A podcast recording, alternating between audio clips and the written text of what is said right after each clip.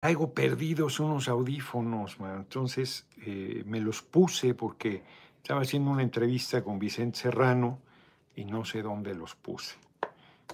Espero no haberlos perdido, a ver si aparecen en, eh, tirados ahí a un lado en la curul. Y si no, pues ya los perdí, valen una lana, pero bueno, ¿qué le vamos a hacer? Ni me pongo estos porque no estoy seguro. Si me pongo los dos, se oirá solo en uno de los aparatos, me imagino. No creo que se oigan los dos. Ya entró, pero quién sabe. Quién sabe cuál sea el que esté transmitiendo bien. Qué desastre. Fíjense que es que anda la locura. Hoy fue un día intenso. Ah, déjense, me estaban quedando los datos. Fue un día intenso porque eh, una reunión para ver pues cómo va la reforma constitucional en materia eléctrica. Todo, había mucho optimismo en Morena, sobre todo, de la decisión de la Corte.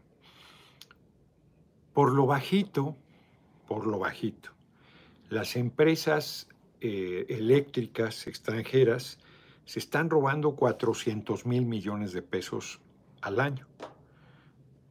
Yo he sostenido, se han manejado varias cifras, hasta 490 mil millones de pesos. Pongamos el más bajo, 20 mil millones de dólares, 400 mil millones de pesos. Pues la presión sobre la Corte es enorme.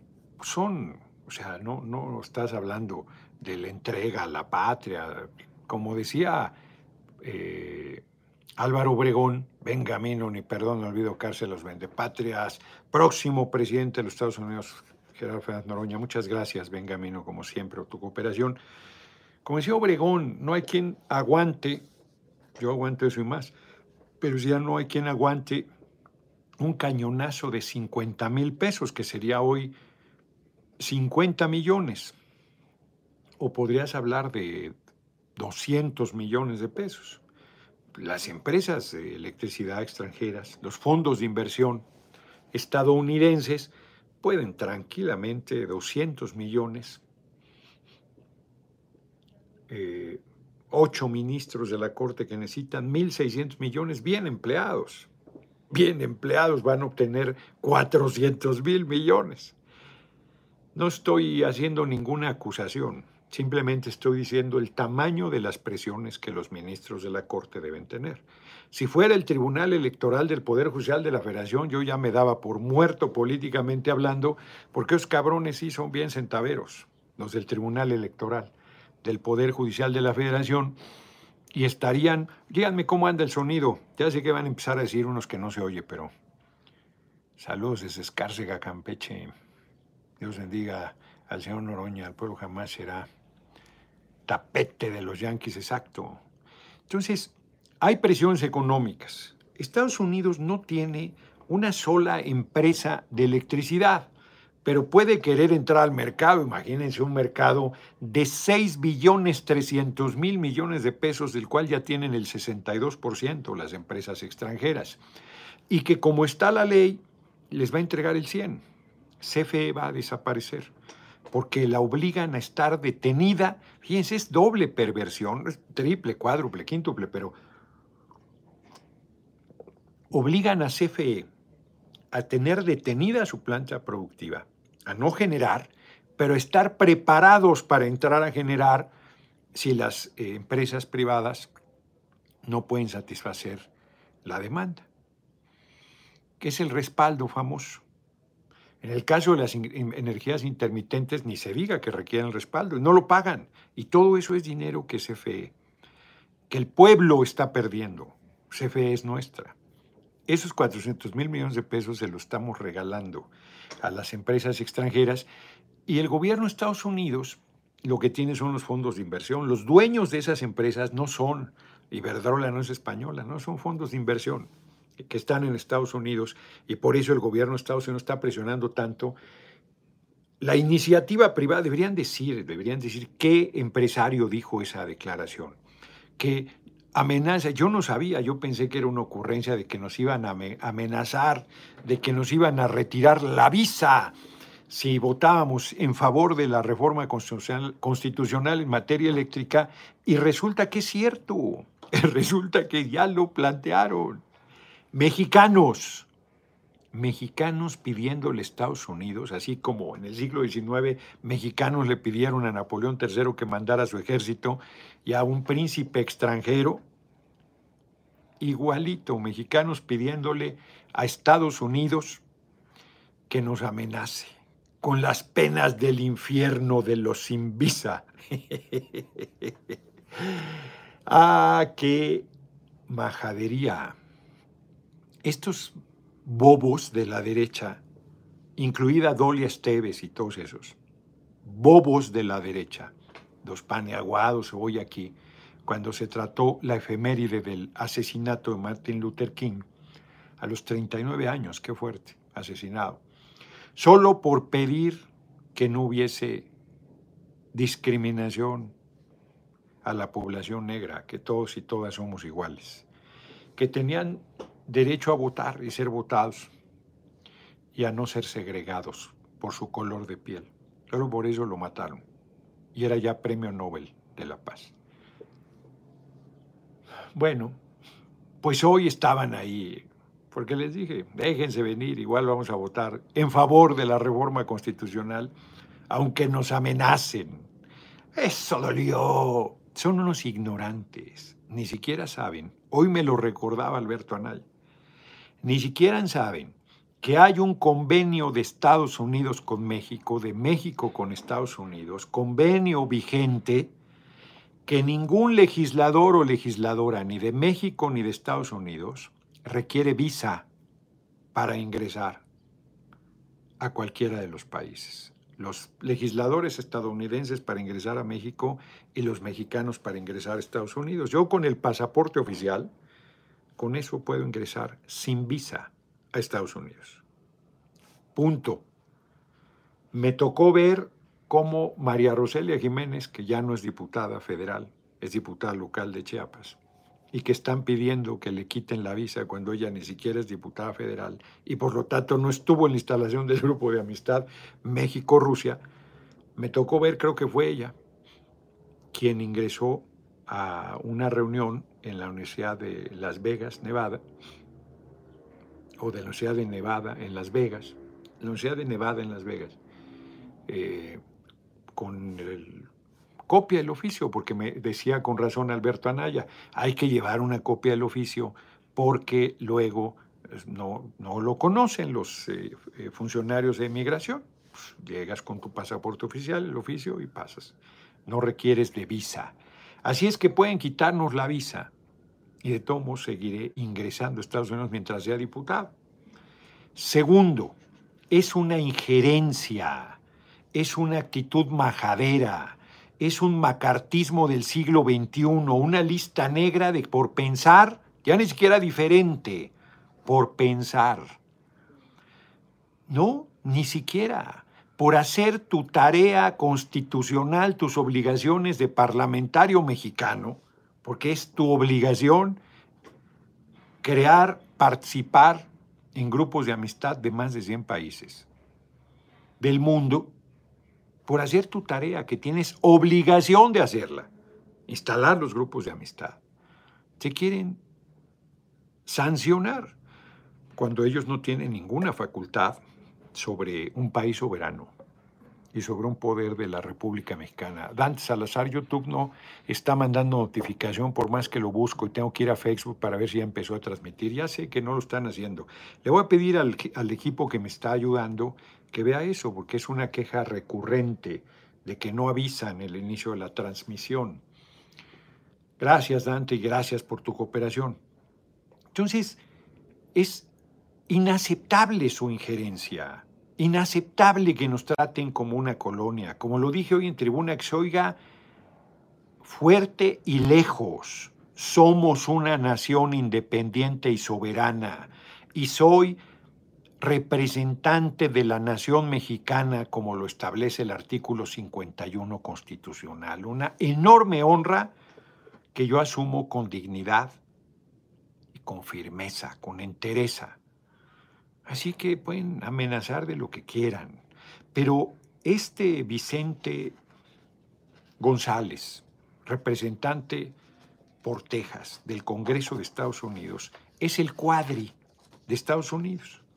Porque el oficio que manda, que yo no lo vi ayer en general, está lleno de tonterías y necedades, de mentiras. Propio compañero presidente dijo hoy que por declaraciones, no, no fue por declaraciones, fue por instalar el grupo de amistad de Rusia-México, del cual eh, yo ni siquiera formo parte, aunque formara. Ahí estuve y estoy en la foto y, y respaldo la instalación del grupo de amistad y respaldo mi posición de efectivamente condena como es la del gobierno mexicano a la intervención militar, pero de entendimiento perfecto que está Estados Unidos detrás, tan está detrás que amenazan con sancionarlos. Es vergonzoso lo que hacen e inaceptable. Entonces, hoy iba a tratar otro tema que les voy a comentar. Pero fíjense el tamaño del hierro. Son 25 legisladores que pide este torpe Vicente González, mejor conocido como el cuadro de, cuadri de Estados Unidos, miembro del Congreso, quien pide la sanción para 10 personas que no son legisladores. Fueron, pero no son de esta legislatura.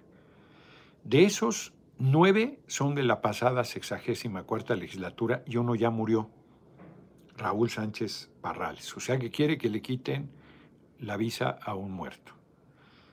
Ocho no son legisladores. Clementina Marta Decker perdió la elección por la reelección en San Cristóbal, fue el único distrito que perdimos, lamentablemente. Basilio Velasco Noroña para presidente 2024 o 2030, el mejor para suplir al presidente. Gracias, como siempre, Basilio. María Roselia Jiménez Pérez, una compañera de primera que se la chingaron a la mala eh, para meter a un varón, ella que es indígena además, y quedó finalmente como diputada local en Chiapas. Heraclio Rodríguez, que buscó la reelección en Chihuahua y no pudo ganarla, no pudo lograrla. Manuel Huerta Martínez, que eh, no pudo ser ni siquiera candidato. Ya dije, Raúl Sánchez Barrales que murió, Óscar González Yáñez que perdió la reelección, Francisco Javier Guacas Esquivel es Guacus, es Guacalas podría ser porque es el que se fue al PRI vía el PRD. Santiago González, otro que buscó la reelección en Monterrey y no la logró. José Luis García Duque, que ganó en Escobedo y le arrebataron en el tribunal el triunfo y José Mario Osuna Medina, que no tuvo oportunidad porque no pudo ser candidato. Y el colmo, Manuel Huerta, que eh, fue legislador de la sexagésima segunda. Pero además decía Reginaldo Sandoval, con razón, con mucha razón, decía Reginaldo, bueno, pues hay algunos legisladores que primero tienen que darles la visa para que después se la quiten, porque ni visa tienen. Pero lo que es inaceptable es la intromisión, la amenaza, la soberbia, la arrogancia y la estulticia con que está hecho ese documento. Si yo fuera orden dada y no supervisada es pura pendejada, creo que el cuadri de Estados Unidos, eh, Vicente González, pues no supervisa ni al azar lo que le hace su equipo, porque esa lista está hecha 25 de 25 días no son. 40% más menos.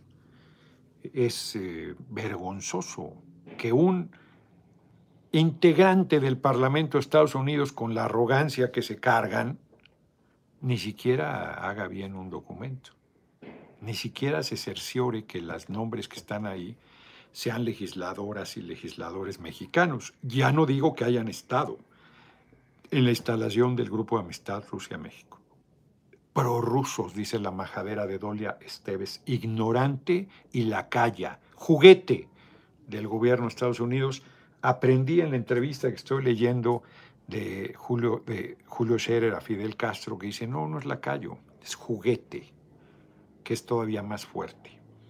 Y yo creo que es el caso de Dole Esteves, que hoy insolentemente se ha sumado a las burlas ridículas de la derecha, absurdas, que ya no voy a poder esquiar en Bale, pues ni conozco, ni me interesa, que como lo dije ayer, ni esquiaré ya a estas alturas de mi edad.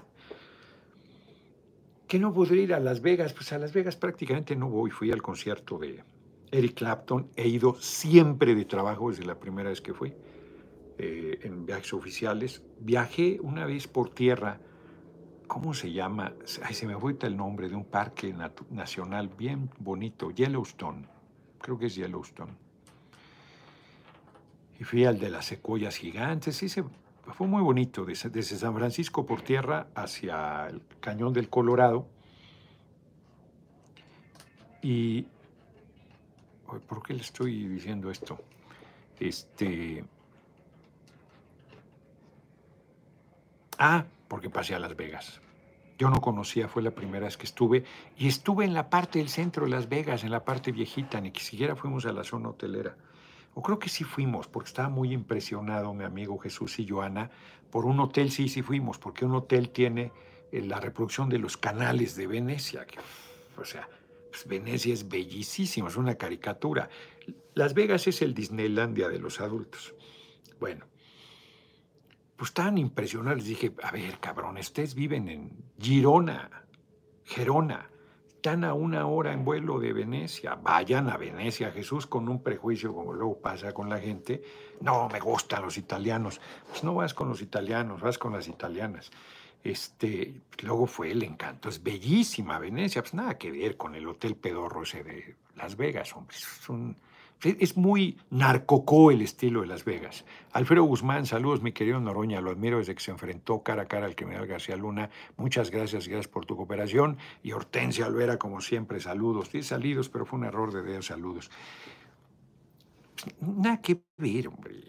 O sea, Las Vegas es la creación de los mafiosos estadounidenses de venta de prostitución, droga, alcohol y juego que hacían en Cuba, que hacían en Cuba y que gracias a la revolución cubana se acabó. Se acabó el que era el lupanar, el prostíbulo de los Estados Unidos. Hay aquí una entrevista a, a este Pablo Neruda, el gran poeta, Dice, Cuba ha pisado sobre la huella de México en su revolución del 26 de junio. Sus nacionalizaciones han sido en escala mucho menor que las de México, pues el petróleo es más valioso que los latifundios de los norteamericanos en Cuba, aunque les quitó su centro de recreación. Ahí vendían droga. Hay libros muy buenos de Cuba. Se me fue... Ay, tenía el nombre. Tiene un libro la mafia en Cuba buenísimo, buenísimo, extraordinario. Le regalé la primera edición a Alberto Anaya, la voy a recuperar porque no la han reimpreso. Es muy bueno. Ándale, voy a anotar eso para el Consejo Editorial. La Declaración de La Habana y la mafia en Cuba. Declaración de La Habana, que es importantísima. Y la mafia en Cuba. Cerules creo que es buenísimo. A los campesinos tratan como animales, ahora todo lo que han hecho. ¿Cuál es la diferencia de la reforma urbana? Fidel Castro planteó la, la casa es de quien la habita. Pero esta, ¿qué era Cuba antes de la revolución? Un lupanar, una casa de juego inmensa, la central de ventas de morfina y cocaína de toda América del Sur y yo diría del mundo. Charles García, ¿por qué el odio a Estados Unidos por la izquierda? No hay ningún odio. Pues si ellos son los que nos están atacando, ¿cuál odio? O sea, ¿cuál odio? ¿De qué hablas? Ahora resulta, eh, voy a contar un chiste, ¿no? Llega un tipo a tomar un tequila a una cantina, me dice, me da un tequila, y le dan un tequila doble. Y ve, qué raro, y se lo toma. Y luego dice, oiga, quiero un tequila sencillo. Y le vuelven a servir uno doble y se lo toma y le llama y le dice, quiero un tequila sencillo. Le vuelven a servir uno doble y le dice, oiga, usted no entiende. Van tres tequilas que me tomo, se los pido sencillos y usted me lo sirve doble. es que aquí todo es al revés. Ah, ahora resulta que el que voy a ir a chingar a mi madre soy yo. Así está este amigo. ¿Por qué odian a Estados Unidos? Pues si yo qué le estoy haciendo a Estados Unidos.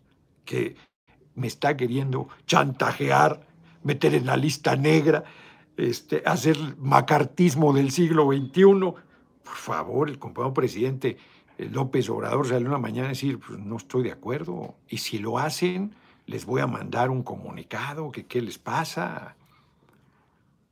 O sea, ¿yo qué le estoy haciendo? ¿Cuál odio? Me encanta Nueva York. Tengo respeto por el pueblo de Estados Unidos. Hay gente muy culta, es un país de muchos lectores. Su empresa editorial es importantísima. Tiene escritores enormes. Philip Roth, gigante, me encanta. Me encanta. Henry David Thoreau, su declaración de independencia. Qué bella declaración de independencia. Y hubo en el siglo XIX mexicanos que ahí recibieron, pues de alguna manera asilo, como Juárez, como Melchor Ocampo. Y hubo agravios terribles también, como el robo del 60% del territorio. Ayer ya me decía, dejen a cabo esto, y ahorita vuelvo, que me decía Emma que lo dejé tronco. En Cuba un pequeño infierno para uso de otras personas, eso era Cuba. Claro que la revolución tiene defectos, pero no voy a decirlos ante la monstruosidad de lo que ahí ocurría. Y luego dice, aunque solo ese beneficio le hubiese hecho Fidel Castro a Cuba, el liberarlos de ser un congal, ya era mucho. Pues en verdad, tramos muy largos son los que se han adelantado. Yo fui a Estados Unidos, a Nueva York, lo platiqué ayer y me dice Emma que lo dejé tronco a protestar a la Torre Trump, que era conocida como la Casa Blanca del Norte, porque ahí era la residencia oficial del presidente electo de Estados Unidos. Y ahí iba toda la prensa y había una fuente prensa ahí permanente en el lobby frente a los elevadores dorados, donde yo protesté con un mapa de México en 1836. Por azares del destino llevaba uno de México y uno de Estados Unidos y el que salió fue el de Estados Unidos, por azares del destino y quedaba claro lo que nos habían robado. Y dije, hacemos el muro con esto. Y se armó el broncón. Vean la nota del Washington Post. Está hasta con el video. Es extraordinaria. Nadie va a decir que el Washington Post es de izquierda, es López Obradorista, es simpatizante personal de mi persona.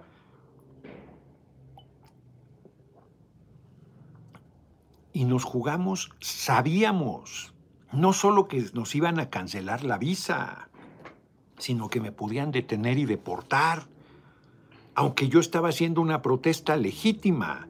Yo no tenía cargo. Nada, 2017, 5 de enero, si mal no recuerdo, de 2017. No tenía cargo. Era un civil.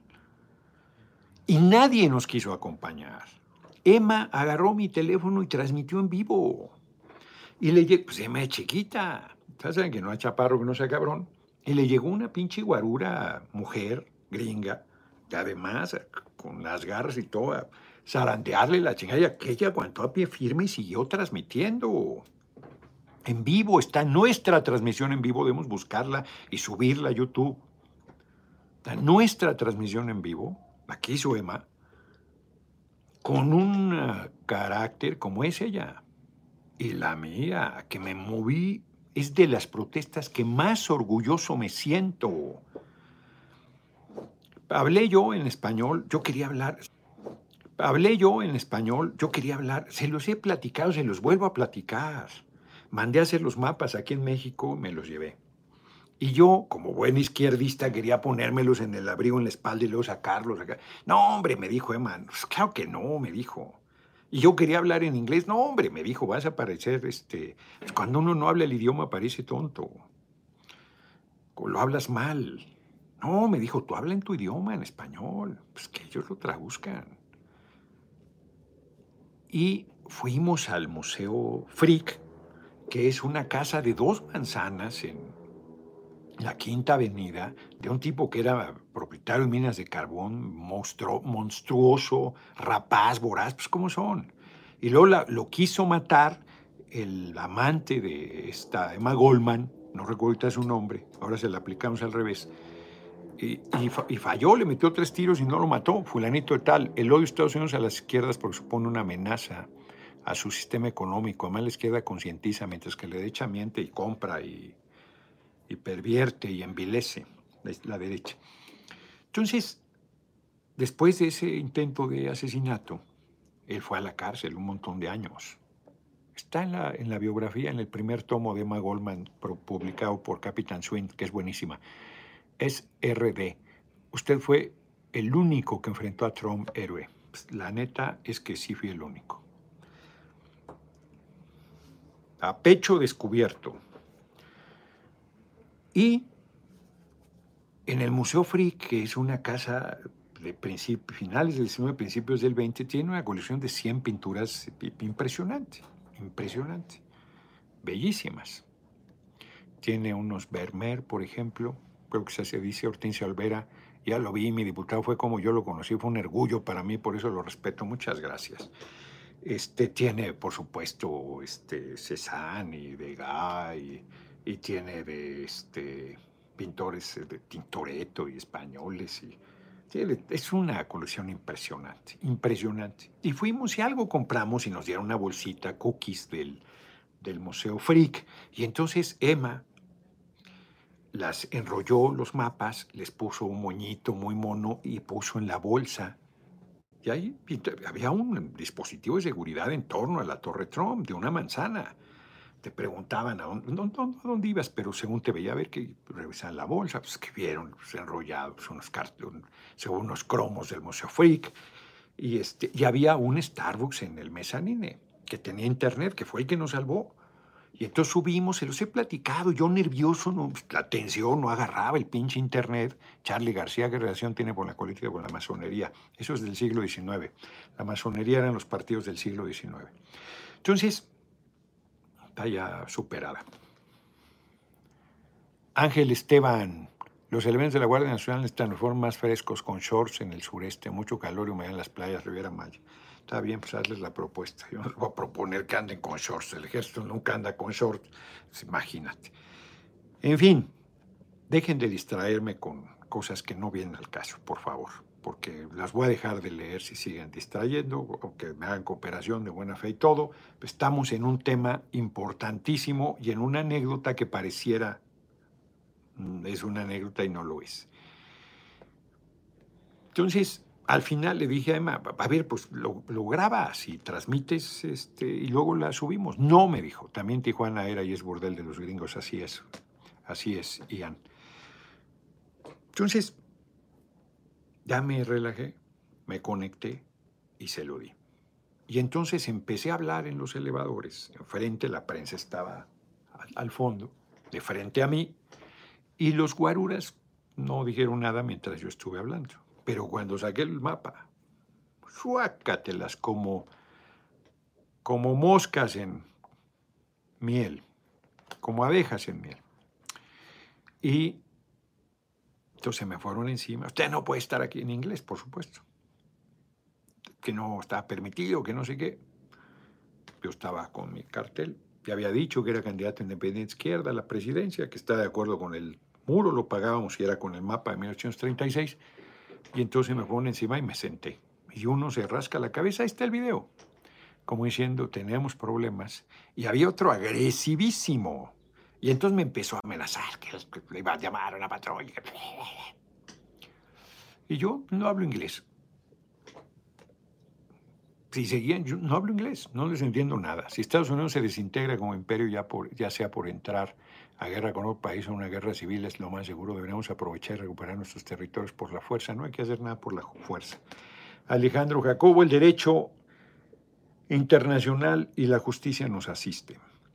En fin, que traen a un hombre que hablaba español y entonces me explica que me van a detener si no me voy. Entonces le digo, está bien, ya me voy. Y a la hora que me voy a parar, me agarra atrás el que estaba muy irritado. No me toques, le dije. No me toques, no necesito su ayuda no me toquen. Yo me levanto así, en ese tono, ¿eh? yo ya saben que no me ando con chiquitas. Y, le dije, si me tocan no me voy a parar, ¿eh? que se hagan a un lado.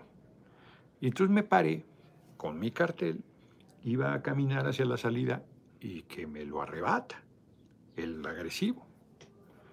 Es que me vuelvo a sentar. No me dan mi cartel, no me, no me voy.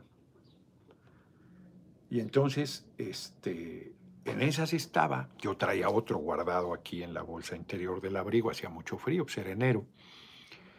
Y a la hora que lo iba a sacar, no te atrevas, me dice, no te atrevas. Y yo voy a sacar una identificación. Yo siempre en español, él siempre en inglés. Nadie te lo está pidiendo, pero yo la quiero sacar. Fíjate, él en inglés y yo en español. No te atrevas. Entonces regresa el que hablaba español, bien nervioso, y me dice, no te metas la mano al bolsillo. ¿no? Porque iban a hacer como si fuera a sacar un arma y me van a coser a tiros ahí. Entonces, está bien, pues mi cartel. Me lo regresan, me paro y me empuja el cabrón. Y entonces le digo yo en mi inglés, mocho, ¿qué te pasa? Tranquilo. Estoy haciendo una protesta, es mi derecho. Entonces empieza otra vez. La patrulla. Si me hubiera podido meter el cartel por el sisirisco, lo hubiera hecho. Entonces salí caminando tranquilo, tensando a todo lo que daba, en el filo de la navaja. Ya una periodista se había acercado con nosotros, salió con nosotros, creo que era inglesa. Me preguntó, le explicamos, me habla muy bien inglés. Notón, en Estados Unidos y en México, nada. Entrevistas, inclusive ahí encontré el Chelsea Market, que yo no me acordaba cómo se llamaba, que es un lugar que nos gusta mucho, y fui a los estudios y ahí está Chelsea Market Arcadio un patriota político maestral del tribuno. Sí, sí, ¿ustedes creen que me van a espantar con que me quiten la visa? Por favor, por favor. O sea, sería un timbre de orgullo que lo hicieran. Sería una distinción que llegaran a semejante torpeza. Que lo hagan, que se atrevan a llegar a tal nivel de soberbia y de majadería injerencista pensando que somos sus empleados, que no lo somos.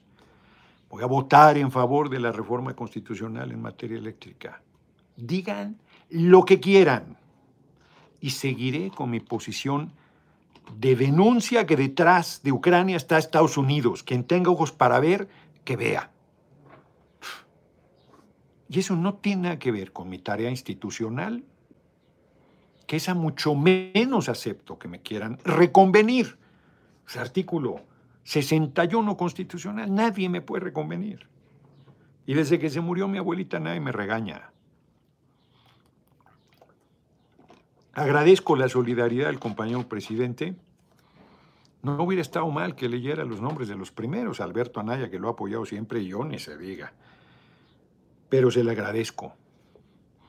Y solo le digo que no estamos discutiendo nada, sino instalando el grupo de amistad. ¿Cómo no voy a apoyar la reforma constitucional en materia eléctrica si está afirmado en el TEMEC que tenemos el derecho soberano a modificar la constitución en beneficio de nuestra patria y nuestro pueblo? Y nos están robando. 400 mil millones, si quieren la cifra modesta, o 490 mil millones, pero además le acabamos de proponer a Morena, el PTE, que el Internet sea gratuito o casi gratuito a través de CFE para todo el país. Y va a estar en la reforma constitucional. Y se van a oponer de que sea un derecho humano la electricidad. Y se van a oponer a que tenga subsidios. Y se van a oponer a que baje la energía para el pueblo y se van a oponer a que haya competencia entre CFE y las empresas privadas extranjeras? Opónganse, opónganse y que les den doble visa. Que yo ni la quiero ni la necesito. Dolia Esteves decía que me arrepintiera como un panista cobarde que se salió del grupo de amistad con Rusia para que no le cancelen la visa. Pues el ignorante no sabe que ni la necesita, que con el convenio que hay entre Estados Unidos y México pasa sin visa con el pasaporte oficial. Cobarde. Y quería que yo me arrepintiera, por favor. O sea, Dolly Esteves, que es juguete del gobierno de Estados Unidos, piensa que pisar territorio estadounidense es lo mejor que te puede pasar en la vida, pero yo soy mexicano y yo amo mi patria, que es muy grande y muy bella. Y me debo a el pueblo del cual formo parte, de su corazón surgí y que gracias a él pude tener formación universitaria y me cambió la vida. Y yo mal agradecido no seré nunca. Todo lo que soy se lo debo a mi familia y a mi pueblo. Y a ambos los honro y los sirvo. Y que venga el diluvio. Que venga el diluvio. Faltaba más. Faltaba más. Están perdidos. Hoy con la Qué poquito tiempo, tres minutos, hombre. Asesinaron el 4 de abril de hace 56 años, 1968, a Martin Luther King, 1966. 39 años tenía. Por el odio, el odio que manifiestan en las eh, expresiones públicas contra nosotros, así, solo por ser negro y pedir respeto a su dignidad como ser humano y a la de todos los seres humanos. Premio Nobel de la Paz y lo matan de un tiro. Charles García, Charles García, no se preocupe por su visa, acá tengo una tía que ya tiene la ciudadanía americana y es muy fan de usted y dice que sin problemas le da papeles gringos, nos tendríamos que casar y yo no me caso ni en Las Vegas, ni en las kermeses, pero le agradezco mucho, Charles García, mándale un abrazo a tu tía.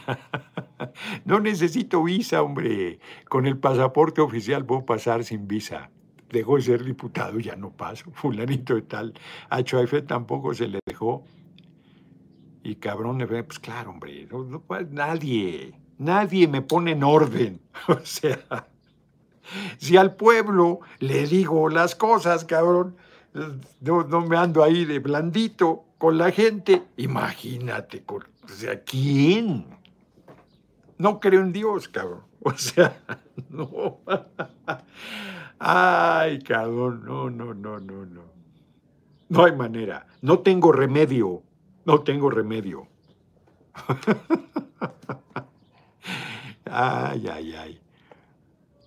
Efraín Terán, ¿se podría exigir la aprobación de una reforma a través de una consulta ciudadana? No. No existe ese mecanismo en la ley. Bueno, andan promoviendo una moratoria constitucional, un paniaguado que pretende que el presidente no pueda proponer reformas constitucionales. No, bueno, además es idiota porque si el presidente tuviera ese impedimento, que será una violación constitucional a su responsabilidad y a su derecho, como ciudadano, ya no digo como presidente, pues nos pediría a los diputados y diputadas de su movimiento que presentemos la reforma constitucional como nuestra. Es imbécil el tipo.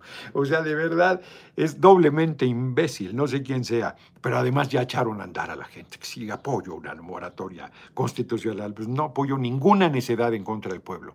Nora Sufrada Miel, por eso lo apoyo, porque no se deja intimidar de nadie de ningún país neoliberal con B grande, fuerza cuenta con mi apoyo total, ni un paso atrás, mi próximo presidente, muchas gracias y muchas gracias por tu cooperación.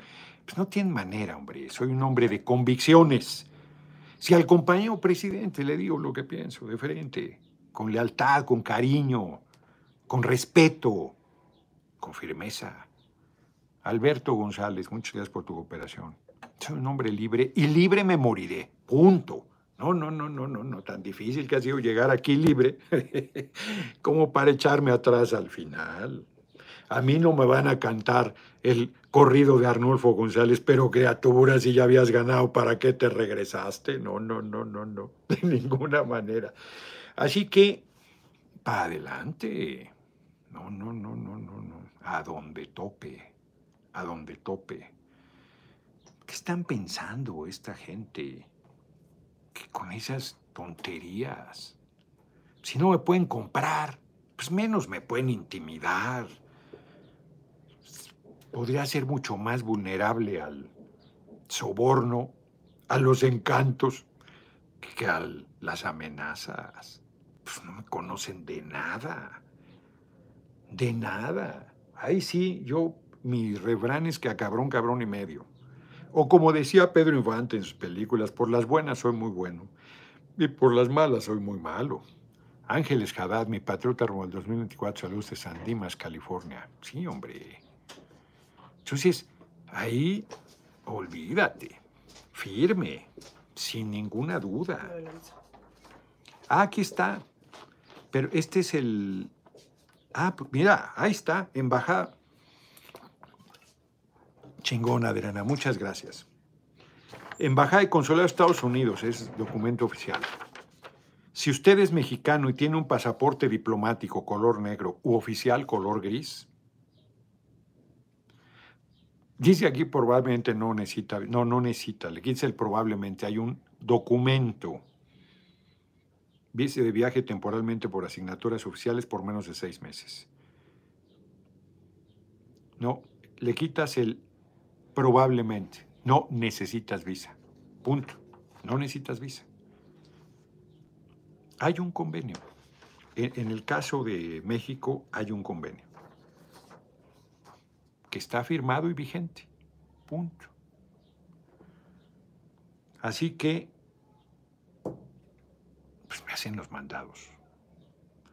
Y lo que reclamo, no pido apoyo no estoy pidiendo chichi, estoy reclamando la posición institucional de repudio a esta intromisión injerencista, majadera en contra de un poder de la República Mexicana que es el poder legislativo. Yo no soy el poder, soy parte de ese poder, pero amenazan a decenas de legisladores, bueno, equivocadamente ellos piensan que a 25, pero solo somos 15 pero ellos pensaban que éramos 25 legisladores y sin empacho, sin ningún rubor, nos amenazan.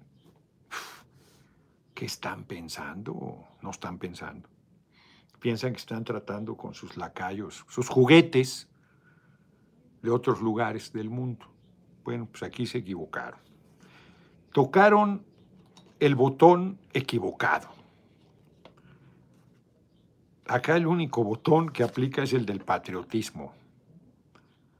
Y ellos ese no lo pueden tocar. Bueno, les decía Martin Luther King, lo matan hace 56 años, tenía 39 años, por buscar la igualdad entre blancos y negros, hoy afroamericanos.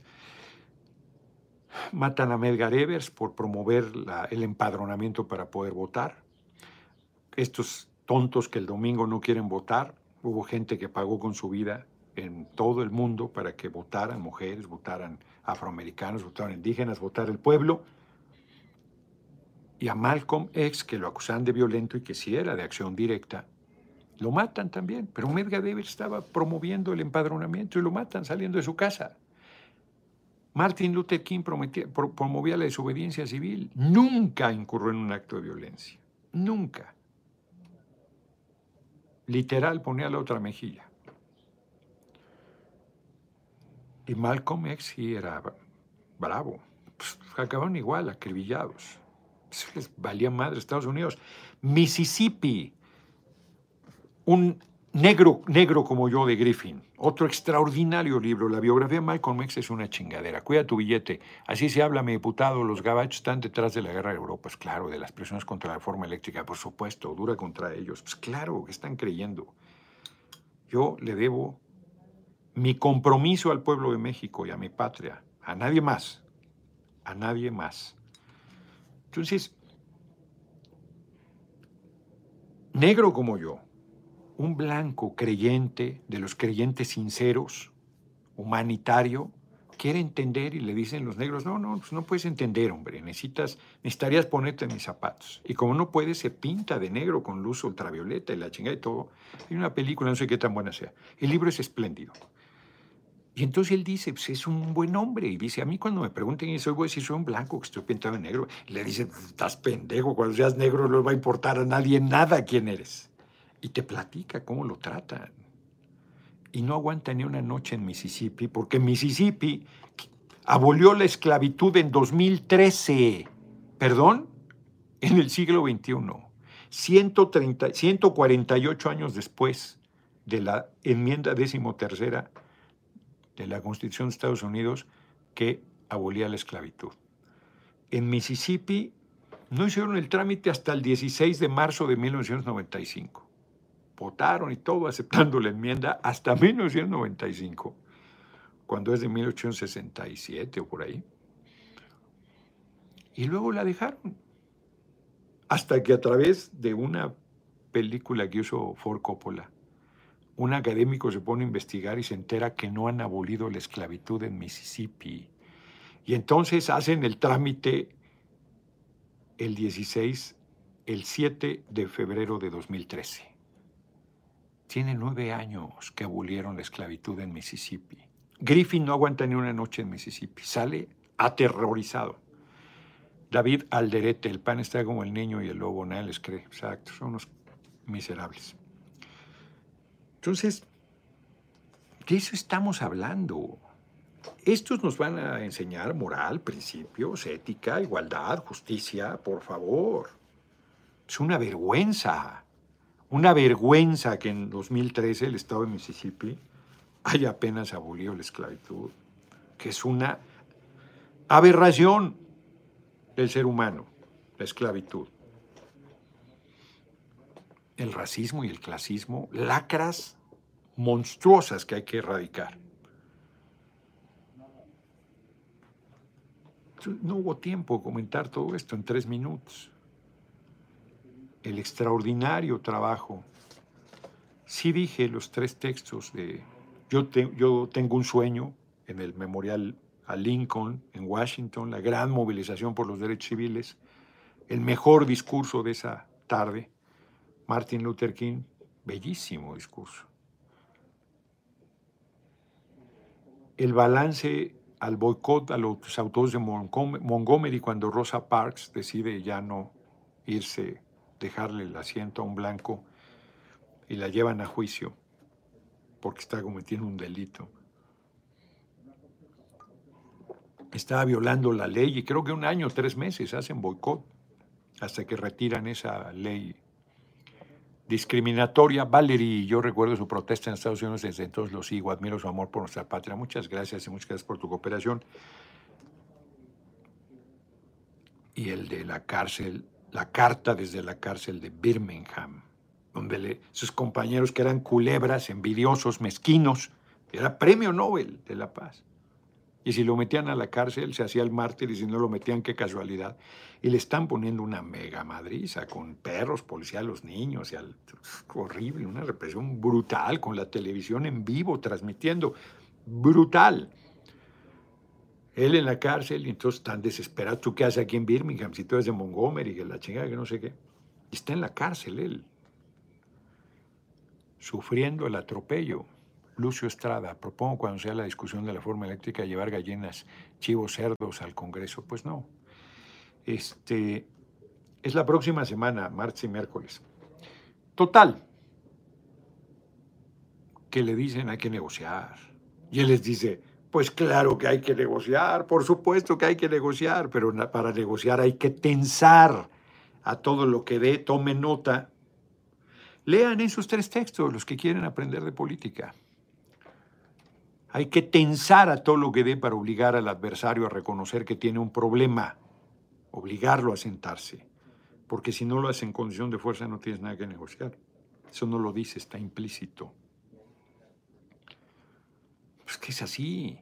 Pues ustedes creen que uno anda luchando porque es que, es que tienes mal genio, es que a ti te gusta, es que... Pues no, claro que no. ¿A quién le va a estar gustando, a estar guerreando todo el tiempo? pues sí es tan bello ir al cine, leer un libro, hacer el amor, rascarse el ombligo, ir a la playa. O sea, si es evidente que hay muchísimas fuentes de disfrute. Juan Sarmiento, mientras tanto el gobernador de Texas, hoy mismo traficando personas sin visa por autobús a Washington, de los que les gusta decirles ilegales. ¿Qué tal? ¿Qué tal? No, son, son, unos hipócritas. La corrupción en Estados Unidos es monumental. Simplemente no hay financiamiento público. todo es financiamiento privado, pues todo es compra de políticas y políticos. Todo. La excepción confirma la regla. Entonces, uno lo ahora sí de fu, qué fuerte. De allá afuera. Total, que este es un documento extraordinario, el de la carta desde la cárcel de Birmingham, poderosísimo, duro, claro, contundente, de un líder político, de un ser humano excepcional, que pagó con su vida sus sueños de libertad a los 39 años, con mujer, hijitos chiquitos. Sabía él que lo iban a matar, lo sabía perfectamente. No sabía cuándo, pero sabía que así iba a terminar. Por lo menos tenía el consuelo del creyente. Por lo menos era doctor en teología. Y sostenía que todo creyente tiene la obligación moral de combatir la injusticia. Cinco minutos hubiera yo necesitado, cinco minutos, no tanto tiempo como ahorita, cinco minutos. Antonio González, muchas gracias por tu cooperación y Yupco me recuerda los likes que siempre se me olvidan. Creo que esta es una de las mejores charlas que haya hecho. Y miren que les iba a platicar hoy. Ayer me hizo una entrevista Morena TV. ¿Cómo andamos de tiempo? Que me voy a... No, ya, se acabó. Ya no se las platico. La dejo para mañana, eh, porque me voy a, Pueblo Quieto. Eh, mañana regreso a la Cámara, de todos modos, pero voy hoy a Pueblo Quieto. Me preguntaba Morena TV una joven, ¿de qué me arrepentí? Dije, de nada. Y hoy me acordé de algo que sí, pero no hay tiempo para platicárselos. Recuérdenme que se los platique mañana. Vamos a las efemérides del día de hoy.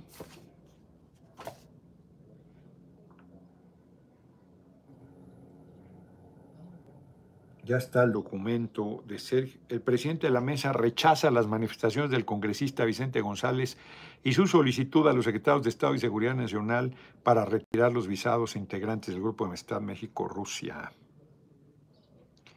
Hace toda la argumentación, constituye una facultad irrenunciable del Pleno de la Cámara, así como una expresión de diplomacia parlamentaria la conformación de grupos de amistad para la atención y seguimiento de los vínculos bilaterales con órganos de representación popular de otras naciones. Es derecho de las diputadas mexicanos participar en los grupos de amistad, reuniones interparlamentarias, organizaciones ta. Esta presidencia rechaza categóricamente las manifestaciones realizadas por el congresista estadounidense Vicente González y su solicitud, eso con negritas por el mismo documento, para que sean retirados los visados de acceso a quienes participan en el grupo de amistad. Ta, ta, ta, ta, ta. Vale la pena resaltar que nos hemos percatado diversas deficiencias e imprecisiones en el oficio asignado por el estadounidense, no solo en su apreciación política, sino en la referencia a los presuntos integrantes del mencionado grupo amistad siendo que algunas personas enunciadas han dejado de ser legisladores, no integran dicho comité e incluso han fallecido, lo que pone en evidencia la ligereza de las expresiones del congresista González. Entendemos que la solicitud particular del legislador antes mencionado no representa la posición de Estados Unidos ni de su gobierno, por lo que esta Cámara reitera su interés y disposición para continuar desarrollando una agenda común en beneficio de ambos países. Reiteramos a la Cámara de Diputados, promoverá y defenderá en todo momento la libertad de cada uno de sus integrantes para desempeñar en toda su amplitud labores legislativas y parlamentarias que les fueron conferidas por el pueblo de México y se encuentran plasmadas en nuestra ley suprema, así como por el derecho humano a la libertad de expresión de todas las personas. Nos congratulamos por la labor de todas y todos los diputados mexicanos que participan en los grupos de amistad con diversos países de acuerdo a nuestra legislación aplicable y en pro de la hermandad con todos los pueblos del mundo. Muy bien. Cierra con la frase de Juárez como eh, entre los individuos como entre las naciones, el respeto al derecho ajeno es la paz. Buen documento de el diputado presidente Sergio Gutiérrez Luna.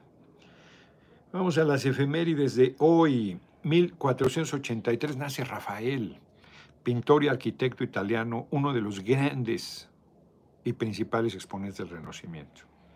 Un día como hoy de 1813 nace, digo, José María Morelos y Pavón inicia el ataque a Acapulco, que fue su error político, según varios biógrafos. Ramsés Parra, yo no, ya no ande diciendo a dónde va, por favor. ¿Cómo no voy a decir todo el tiempo? Esa es una medida de seguridad. Para que si te pasa algo, todo el mundo sepa dónde te chingaron. Fue la petición de Hidalgo. Vete al sur, dice el compañero presidente que le dijo Hidalgo a Morelos, pero además había la petición de que tomara el puerto de Acapulco. No era necesario por cumplir ese compromiso. Ahí gastó mucha energía que acabó costándole la vida y el movimiento en esa etapa. Por patriota, por nacionalista, Noroña para presidente. Y hasta Estados Unidos me anda impulsando, miren. No cualquiera persigue estos güeyes, ¿eh? Fulanito y tal. González esa llegaba a Ken Salazar con razón. No, bueno, sí es tejano también Ken Salazar. 1826 nace Gustav Muro, Moro, Moreau se escribe, pintor francés precursor del simbolismo. De él no me acuerdo pintura, fíjense. 1896, les he dicho que a mí no me gustaba la pintura, ahí me reeducó Emma. Ahora me gusta mucho, mucho. 1896 se celebran los primeros Juegos Olímpicos, tal y como ahora los conocemos en la bella Atenas, Grecia. Muchos la desprecian, les gustan más las islas. Atenas, el barrio de Placa, es bellísimo, la península. Atenas, la ciudad, a mí me gusta mucho los, los giros de Monasteraki. Ay, cabrón, eso sí me dolería que me prohibieran ir a Atenas a chingarme unos giros y a su museo de escultura. La escultura me encanta. Florencia tiene un museo de escultura bellísimo, maravilloso. Miguel Ángel, obvio, pero no, no, tiene un museo ahí, da Palacio de las Señorías, si mal no recuerdo. Y Atenas tiene un museo de escultura espléndido, espléndido. Casi nadie va porque se van a las islas y la chingada. Y vale un chingo la pena. Henry Teutli, Noroña, es un verdadero honor que estés en la lista del imperio, exacto. Yo soy un documentado, estoy esperando a la hora en que me saquen por mi ideología. Esperemos que no te saquen, que te vengas cuando tú quieras.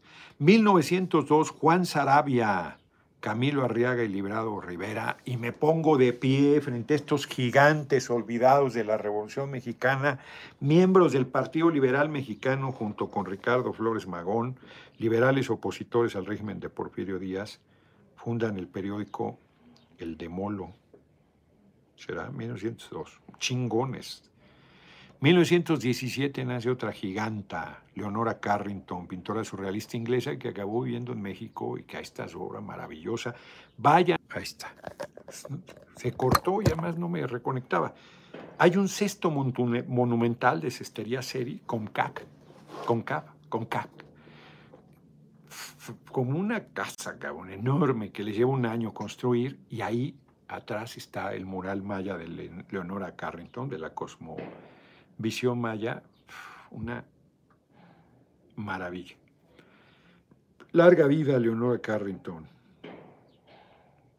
Fíjense, esto estado en las efemérides de la Cámara. 1943 se publica El Principito de Saint-Exupéry, librazo también bellísimo, bellísimo. Canto a la vida y a la libertad. 1969 muere Francisco Urquizo, un general constitucionalista revolucionario y además un escritor, exacto, escritor. La tropa vieja, ahí tengo yo obras completas que no he leído. Tengo tanto por leer, chingado. 1952, ante una manifestación de 20.000 mujeres en la Ciudad de México, Adolfo Ruiz Cortines, candidato presidencial, se compromete a otorgar el sufragio femenino sin restricción. Otra efeméride que se pasó, oh, qué barbaridad, esto debió haber estado. Cumplió con un decreto publicado en el Diario Oficial de Federación el 17 de octubre de 1953 y empezaron votando solo en los municipios. No, Sí, democracia, pero poquita. Discriminación a las mujeres, que sigue vigente, por más que haya paridad en la Cámara y que haya candidaturas. Me mandaron un dato, cierro con eso, ya vamos tarde. Eh, bien interesante, un periodista, un periodista de Tamaulipas, que se llama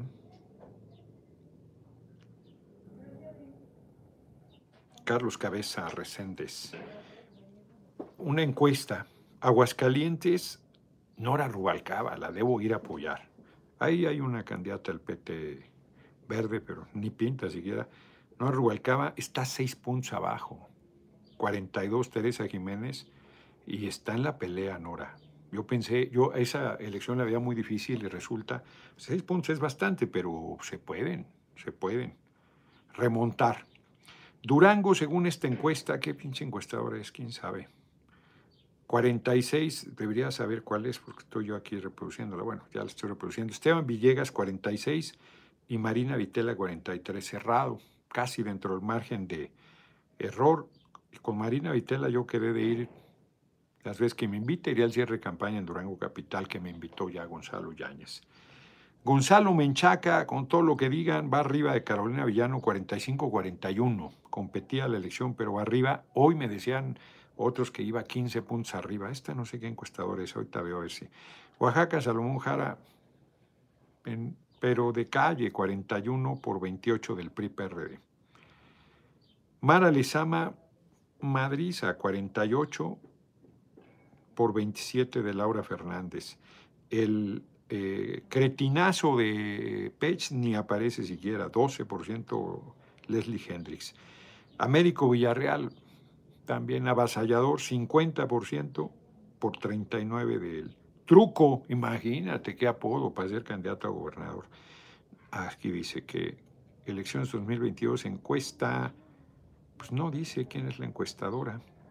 Ah, pues la publicó el mañana, el diario El Mañana, de Tamaulipas. Él, es el, él es el, este, creo que él que hizo la, porque él trabaja para ellos.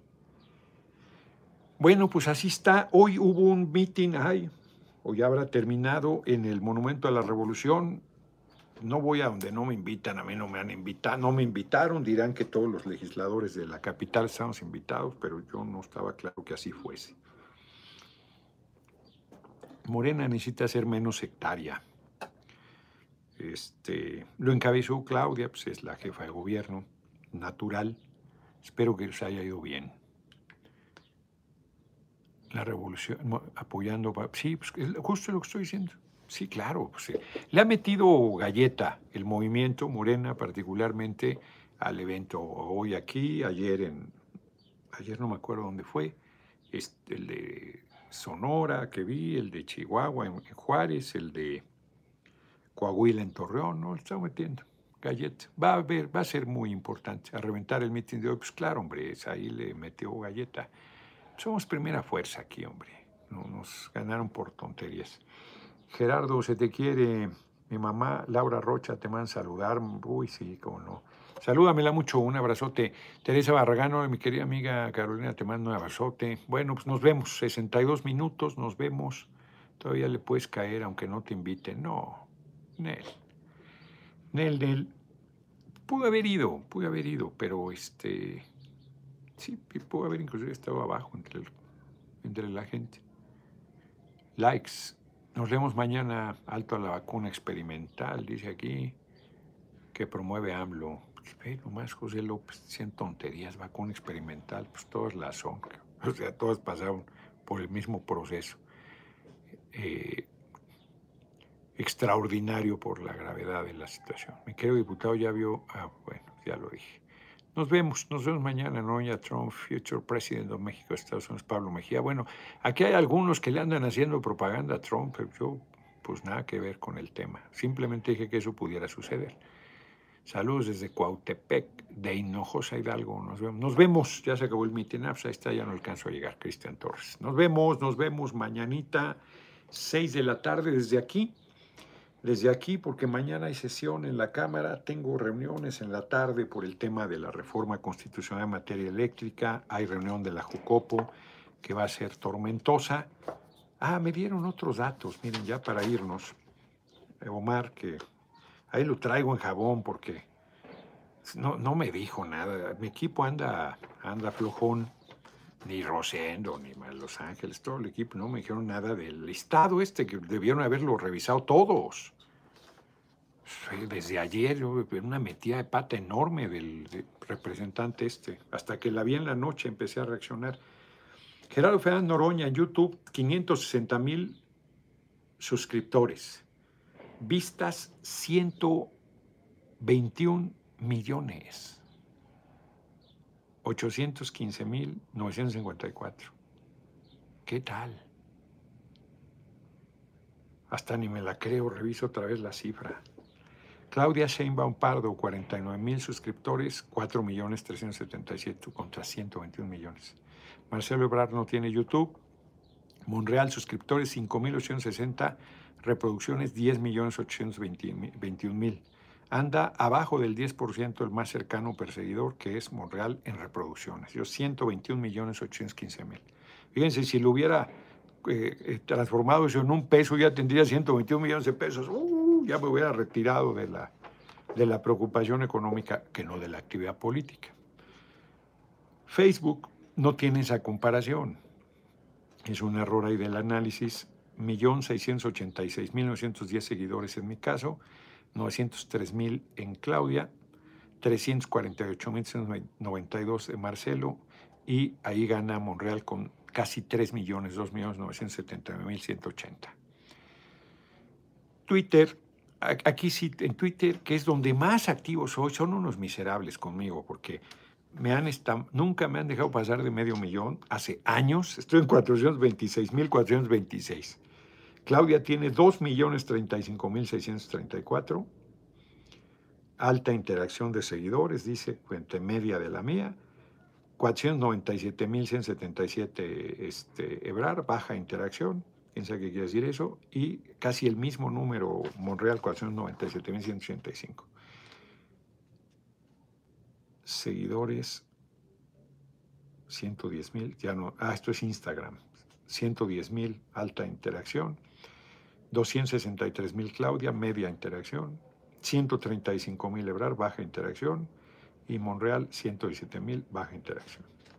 TikTok 1140, apenas tiene dos meses, Claudia no tiene, Marcelo tiene 38.700, creado hace nueve meses, baja interacción, alta según este análisis, en la mía, y 3.904 Monreal con baja interacción, creado hace 10 meses. Y Spotify, yo soy el único que tengo activa una cuenta.